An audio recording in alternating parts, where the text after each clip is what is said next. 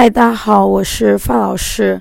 呃，现在大家听到的这个声音是我在八点左右开始录的，然后我就很崩溃，是因为其实我们这次的录音已经完成了，而且我也都剪辑好了，一共有差不多半个小时的时间。呃，从我跟老师两个约录音，然后再定大致的聊天方向，最后把。啊，声音录好，呃，然后在我根据整个节奏进行剪辑，大概前前后后差不多花了有六七个小时吧。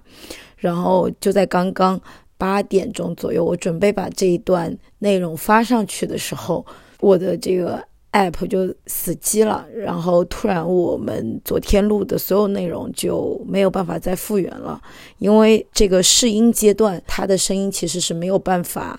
录在我们的其他的收音平台的，只有在它的这个 app 当中，因此就是没有了，就找不回来了。那个当下真的我都非常崩溃，就是因为第一个当然就是我觉得我们录的那期内容还是不错的，其次真的是花费了我非常多的精力。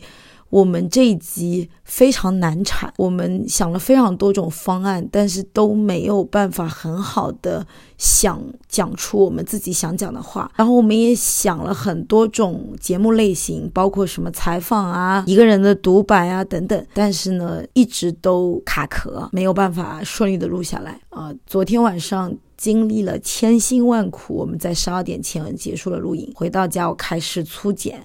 然后今天下午上完课，我的精简准备了发布。老徐把 show notes 也写好了，然后就崩掉了。唉，在那个当下，真的太崩溃了，你知道吗？就是完全没有办法用语言来形容我现在的这个心情。